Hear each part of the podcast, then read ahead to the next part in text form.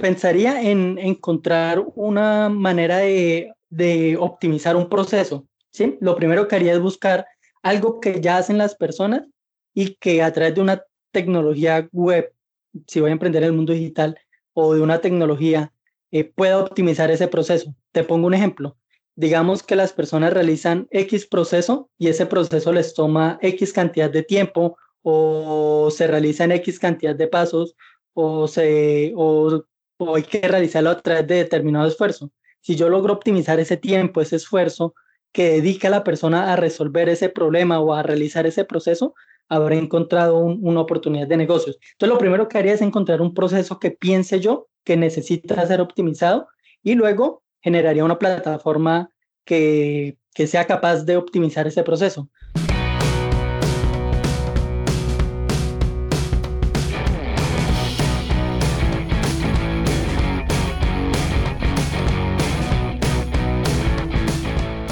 Hola, ¿cómo estás? Te doy la bienvenida al podcast Mentalización para Emprendedores, donde juntos nos preparamos para despertar la conciencia. Yo soy Eric Seguel, soy parte de un grupo secreto de innovadores del que tal vez nunca has escuchado hablar. No buscamos empleo, lo creamos. De hecho, planeamos nuestro destino y lo ejecutamos. Mira, existen cosas que sabemos que cambian la vida de las personas. Emprendemos diferente. Descubrimos nuestro talento y luego lo convertimos en negocio. Así fluimos. Trabajamos inteligente luchamos en contra de nuestro propio ego y contra el tiempo. Utilizamos un sistema probado para generar ganancias reales y luego lo automatizamos en el Internet. Somos personas con visión de cambiar el futuro cumpliendo nuestros sueños. Sí, somos emprendedores como tú y estamos hackeando el sistema.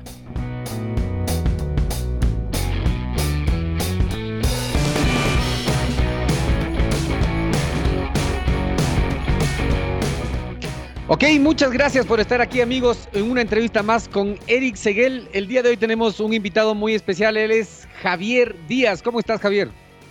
Hola Eric, un gusto enorme y muchísimas gracias por la invitación.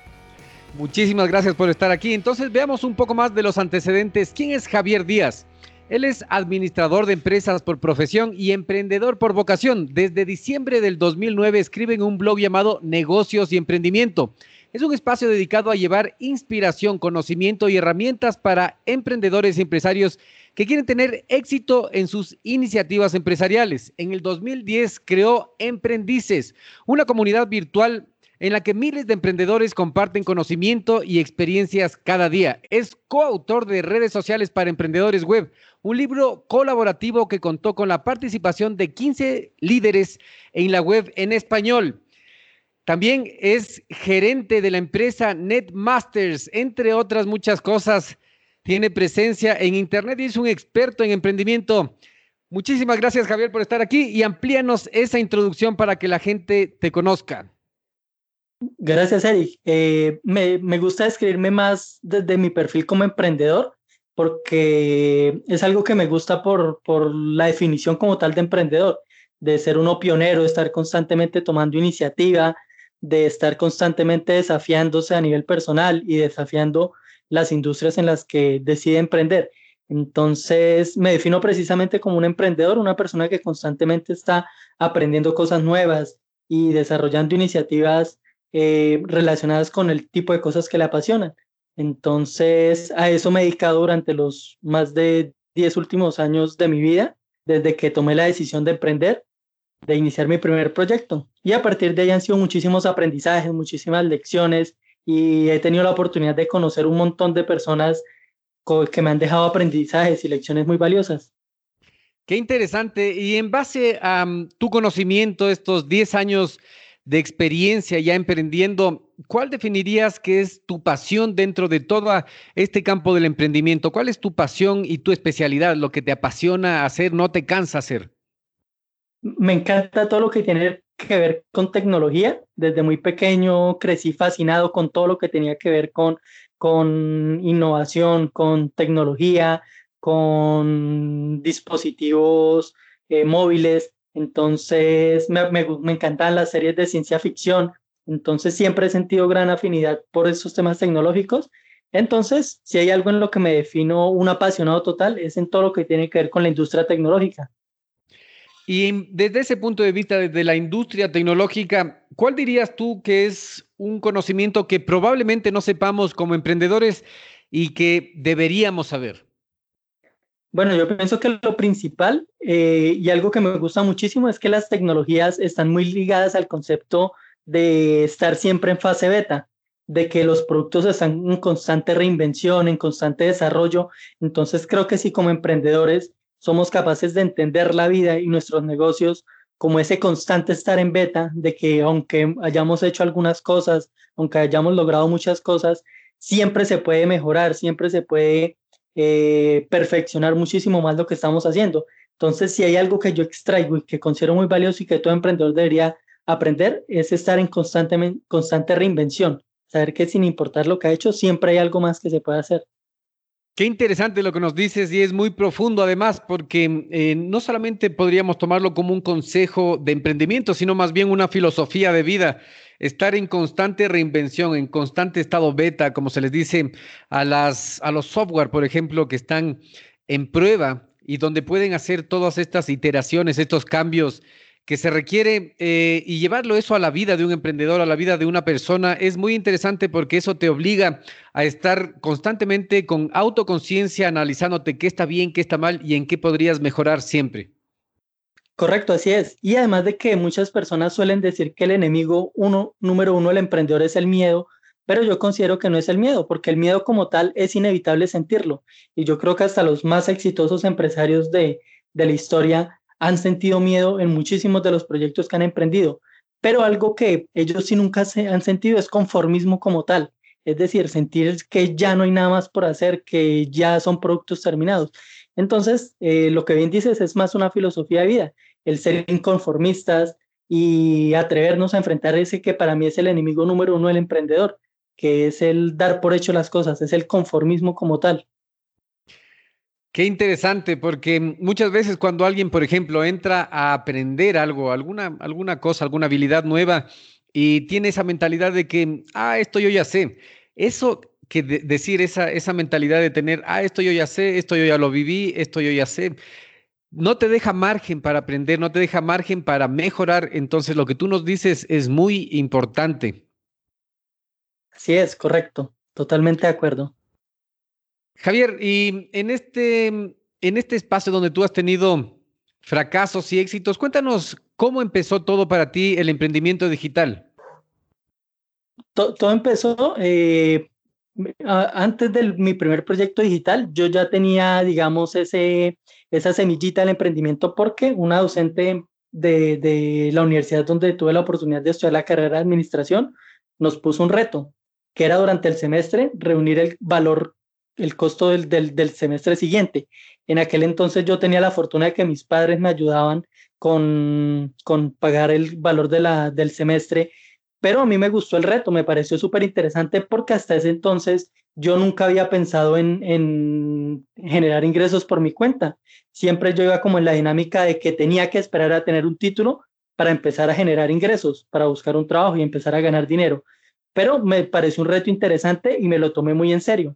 Así que tomé la, comencé a hacer el, diferentes modelos de negocios para generar ingresos y al finalizar esta experiencia no solamente conseguí cumplir el reto de reunir la cantidad de dinero propuesto, sino que esta experiencia me permitió a mí darme cuenta de que todo este tema de los negocios me apasionaba, que estar pensando en ideas, estrategias, en vender, era algo que me gustaba muchísimo. Y a partir de esa experiencia decidí que durante toda mi vida me iba a dedicar a ser emprendedor sin embargo, ya venía el siguiente reto y era encontrar un modelo de negocios con el que me sintiera realmente interesado. Intenté varios modelos de negocios, todo lo que tuviera la palabra emprender, yo me inscribía, terminé hasta haciendo cursos de cocina y la verdad es que eh, si hay algo que a mí no se me da fácil es la cocina, pero entonces tenía como esas ganas de querer hacer algo y terminé haciendo estos cursos de cocina donde efectivamente no me fue nada bien y aproximadamente entre uno y dos años después de esta primera experiencia con el emprendimiento,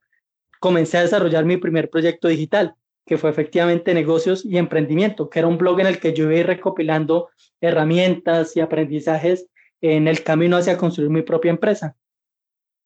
Qué interesante, hasta cursos de cocina por el emprendimiento.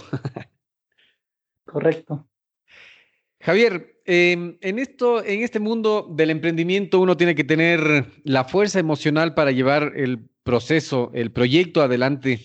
Y es por eso que uno muchas veces se frustra porque no salen las cosas y tenemos altos y bajos. En esos altos y bajos, estar en un momento difícil, en un momento de crisis, es lo que más te enseña, lo que el lugar donde más puedes aprender. ¿Cuál ha sido el momento más difícil que has tenido en tu camino como emprendedor?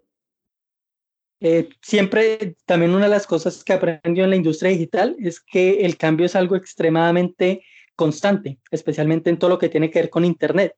Eh, sucedió que cuando empezamos el primer proyecto, eh, lo rentabilizamos a través de la publicidad de Google. Y uno de los errores que uno generalmente comete en Internet es que se ferra tanto un modelo de negocios a una herramienta, una estrategia, porque le funciona, que no se prepara para cuando las cosas cambien. Entonces nuestro modelo dependía 100% de Google y en algún momento infringimos una de las políticas de Google y sancionó la cuenta que nos generaba ingresos. Entonces, y duramos casi que tres meses sin recibir ingresos por parte de Google. Entonces, una de las lecciones que aprendí en ese momento fue que no podía dejar que mi modelo de negocios dependiera de un tercero, como en este caso es Google. Y a partir de ahí empecé a redefinir muchísimo mi modelo de negocio, las estrategias, y constantemente estoy buscando precisamente eso. Y es una lección que repetidamente la he tenido que aprender porque igualmente ha sucedido con Facebook, con otras plataformas digitales que me permiten potenciar mi modelo de negocios, pero que en últimas pueden cambiar en cualquier momento. Y lo vemos, por ejemplo, con el cambio reciente de algoritmo de, de Facebook, que de repente páginas que tenían muchísimo tráfico, muchísimo alcance, se ve significativamente reducido por un cambio de Facebook de un día para otro. Eh, entonces, eh, los momentos más difíciles los he tenido que enfrentar precisamente por eso, porque el cambio es a veces tan rápido que lo que hoy funciona, de un día para otro deja de funcionar. Entonces he tenido que aprender a lidiar muchísimo con este tipo de cosas. Qué interesante y qué importante lo que nos dices, porque muchas veces nosotros pensamos que podemos hacer el negocio, el modelo de negocio en una plataforma que no es nuestra. Entonces lo que pasa es que ponemos todos los huevos en una canasta y como dio resultado, entonces seguimos haciéndolo sin tomar en cuenta que la plataforma no es nuestra, no son nuestros contactos, no es nuestro software. Entonces, una vez que cambian de políticas, no solo Facebook, sino puede ser el mismo Instagram, que es de la misma empresa, WhatsApp o cualquier plataforma que estés utilizando, tienes que darte cuenta que no es tu plataforma que cualquier momento puede cambiar. Y en este momento que estamos en transición tecnológica, que cambian tan rápido las cosas, avanzan tan rápido la tecnología que nos podemos quedar sin, sin modelo de negocio como le pasó a Javier. Qué importante lo que nos dices.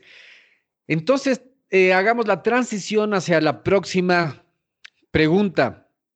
Entonces, ¿cuál es tu mejor consejo? Siempre en este camino nosotros necesitamos mentores, necesitamos guías, personas que ya han ido un poco más adelante que nosotros y que se den la vuelta a vernos y decir esto sí, esto no. ¿Cuál ha sido el mejor consejo que ha recibido Javier? Eh, un consejo que considero extremadamente valioso es animarnos a experimentar.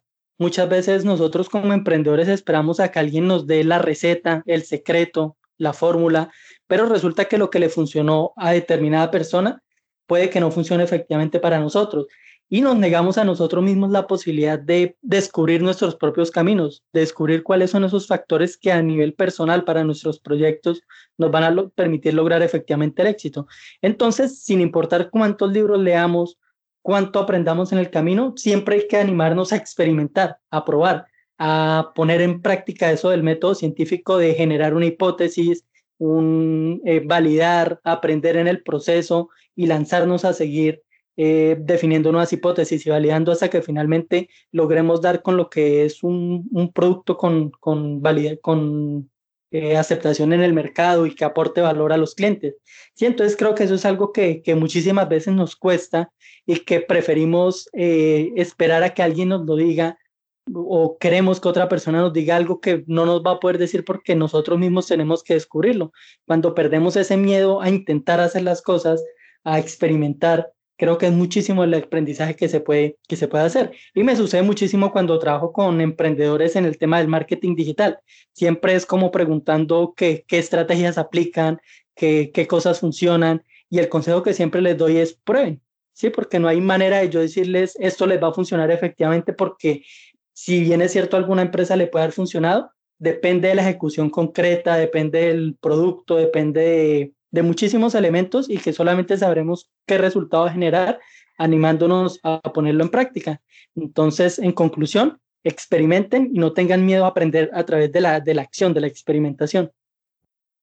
Qué importante, porque muchas veces nosotros tenemos esa epifanía, ese momento eureka de decir, esa idea va a cambiar el mundo, esa idea es mi idea y me voy a hacer millonario, entonces lo único que falta es decidir qué auto me voy a comprar, pero muchas veces no le ponemos en práctica porque no tenemos un sistema en el cual procesar la idea, un método científico paso a paso en el que nosotros digamos, este proceso me va a llevar a validar mi idea, a probar si es que este, este modelo, esta idea que yo estoy teniendo en mi cabeza, el mercado me acepta, lo quiere comprar o no, y de ahí hacer los cambios. Y por no tener ese método científico, muchas veces los emprendedores se frustran y terminan botando la toalla en vez de ponerlo a funcionar a través de un proceso y un método científico como, como tú lo has dicho.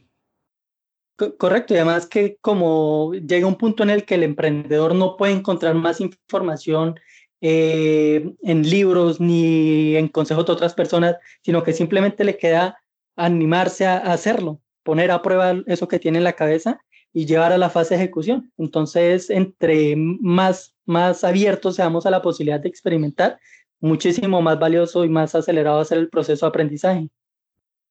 Claro, como tú has tenido en tu camino esa curiosidad y ese, esa predisposición a experimentar, qué bueno.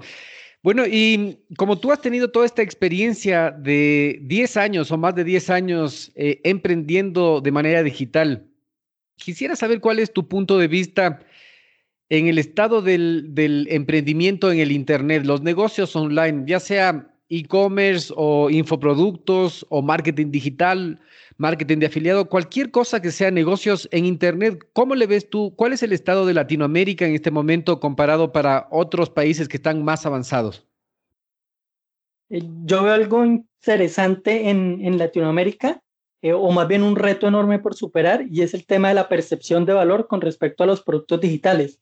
Si tú, por ejemplo, montas un negocio en donde el producto sea digital, en un país como España y buscas clientes en España, la percepción de valor allá con respecto a estos productos es mayor. Son personas que están muchísimo más dispuestas a pagar una cantidad determinada por infoproductos, por libros digitales, cursos digitales, mientras que en Latinoamérica el pensamiento con respecto a estos infoproductos es diferente, es mucho más complicado venderle. Entonces, por un lado está eso. Segundo, la infraestructura digital también en nuestros países, en Latinoamérica, está un poco rezagada. Eh, por ejemplo, aún PayPal, plataformas como PayPal, que es una de las más utilizadas a nivel global, aún no opera 100% en Colombia. Entonces eso pone ciertas barreras entre los emprendedores digitales y sus potenciales clientes.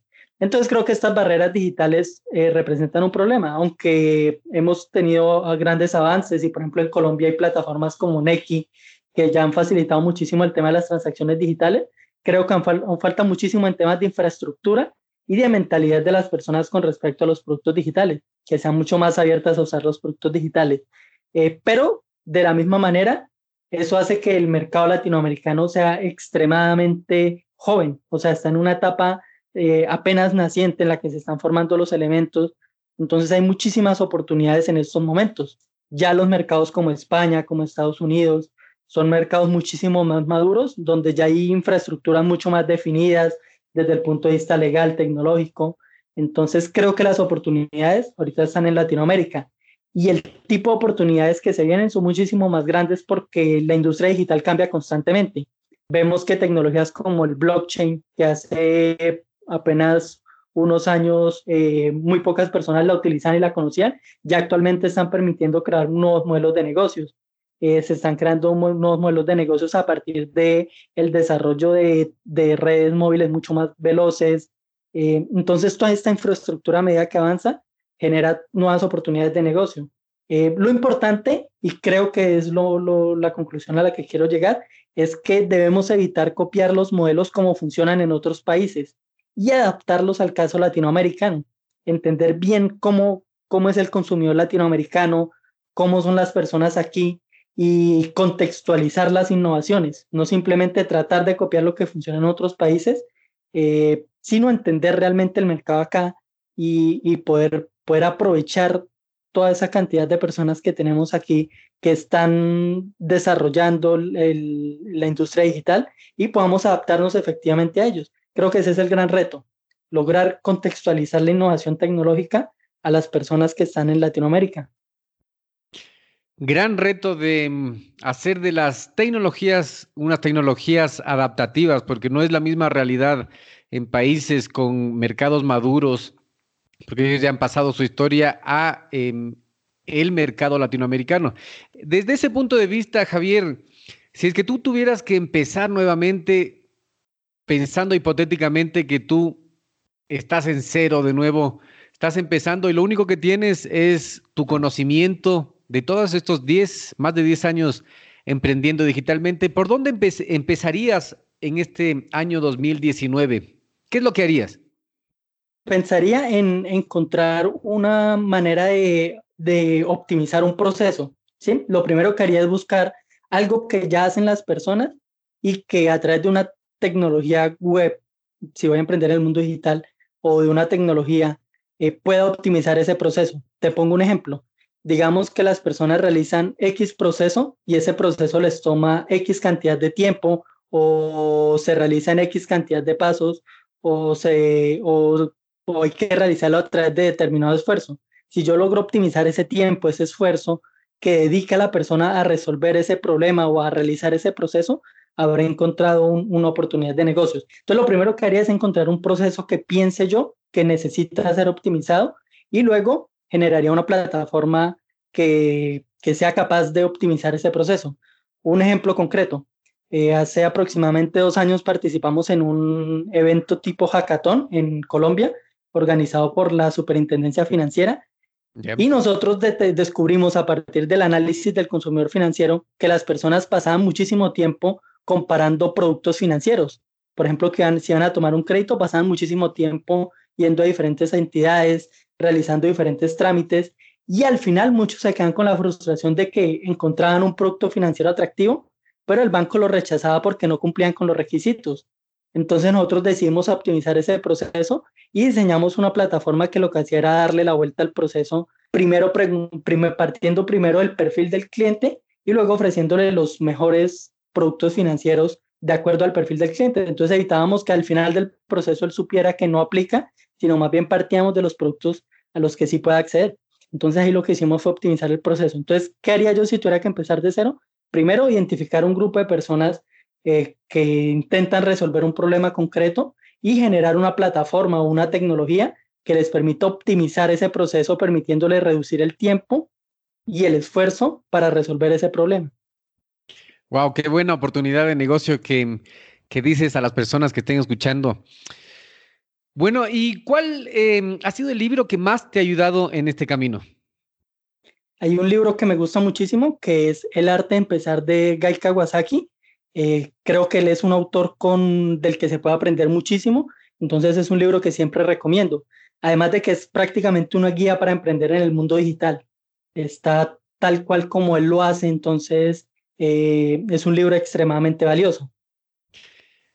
Guy Kawasaki, El arte de empezar, es una guía para emprendedores digitales. Él trabajó en Apple.